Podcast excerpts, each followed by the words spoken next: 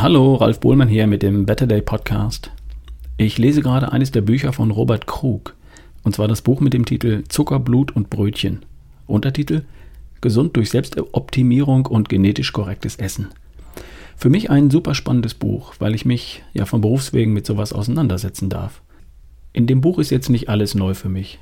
Es sind aber viele Details drin, die ich so noch nicht auf der Pfanne hatte. Und der Krug fasst immer so kurz und prägnant zusammen. Der kommt auf den Punkt.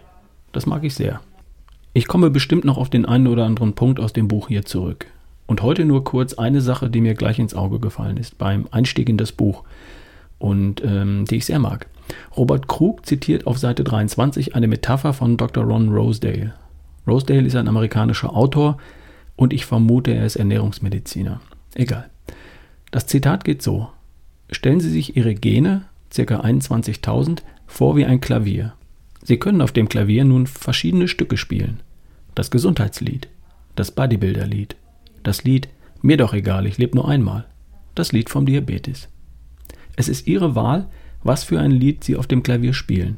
Doch durch das Spielen und den Stil klingt das Klavier vollkommen unterschiedlich und wird auch vollkommen unterschiedlich lang funktionieren. Soweit das Zitat und Robert Krug schreibt dazu, wenn es hier und da tatsächlich ein schlechtes Gehen übertragen auf dieses Bild eine defekte Taste gibt, was vorkommen kann, so muss man sein Stück, wenn man es gern spielen möchte, einfach umschreiben. Okay, da steckt einiges drin, finde ich. Also, die Zahl der Gene ist umstritten. Wir besitzen ca. 3 Milliarden Basenpaare in unserem Genom. Wie viele kodierte Abschnitte wir haben, da streiten sich die Wissenschaftler noch. Aber darum geht es nicht. Wir haben eine genetische Ausstattung und die bestimmt nicht über unser Leben. Die genetische Ausstattung ist nur das Instrument.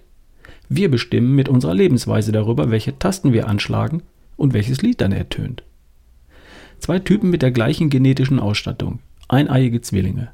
Der erste trainiert zweimal täglich im Fitnessstudio und ernährt sich von Salat, Gemüse und Hähnchenbrust.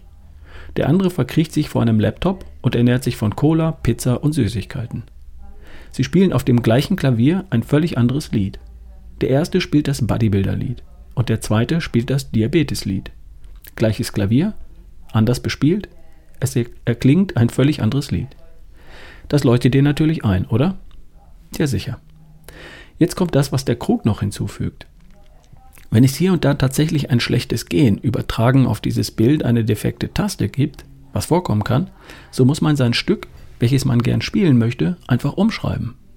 Es kann sein, dass du das gleiche Lied spielst wie deine Nachbarin oder dein Nachbar und die gleichen Tasten anschlägst auf deinem Klavier, und bei dir klingt das Lied trotzdem völlig anders. Deine Freundin kann essen, was sie will, und du nimmst schon vom Hinsehen zu. Das bedeutet, bei deinem Klavier sitzen die Tasten eben nicht an genau der gleichen Stelle wie bei deiner Freundin. Du musst das Klavier etwas anders bespielen, damit bei dir das gleiche Lied erklingt, das Gesundheitslied. Will sagen, will sagen entscheide dich erstmal, welches Lied du spielen möchtest auf dem Klavier deines Lebens. Und denk bitte nochmal gründlich darüber nach, ob du das wirklich willst und ob du auch tatsächlich bereit bist, dir das Lied anzueignen. Also zu üben, bis du es auf deinem Klavier spielen kannst. Und dann finde heraus, wie du das Lied auf deinem Klavier spielen musst, damit es nach Gesundheitslied klingt. Wenn du bis jetzt noch nicht zufrieden bist mit dem, was du hast, dann hast du noch nicht alle Töne auf dem Klavier richtig getroffen. Dann klingt das Lied noch etwas schief. Dann darfst du noch mal was Neues probieren und vielleicht auch Dinge in Frage stellen, die du bisher für dich für gesetzt gehalten hattest.